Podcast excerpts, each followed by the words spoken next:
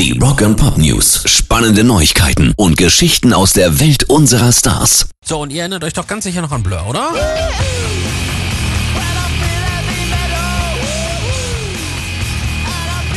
Klar, allein schon, weil das mit Abstand mein liebster FIFA-Song ist. Absolut. FIFA 98 war das, ne? Mhm, damals konnte man sogar noch Halle spielen mit gelbem Filzball und Tore mit dem Torwart schießen. Ach, schön. Das war das Beste. So, und die Jungs haben jetzt aber völlig überraschend ein neues Album angekündigt. The Ballad of Darren wird es heißen, soll schon in ein paar Wochen rauskommen und den ersten Song haben sie jetzt schon mal rausgehauen.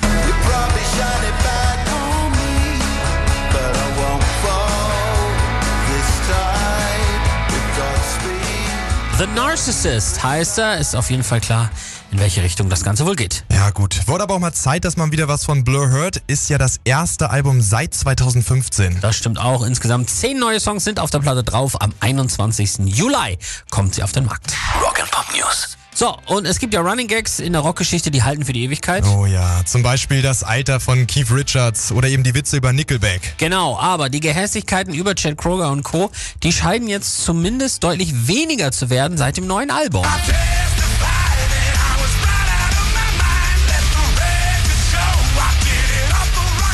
Chad Kruger meinte jetzt in einem Interview, man merkt, dass der jahrzehntelange Hass so langsam nachlässt und dass es mal eine schöne Abwechslung ist für die Jungs.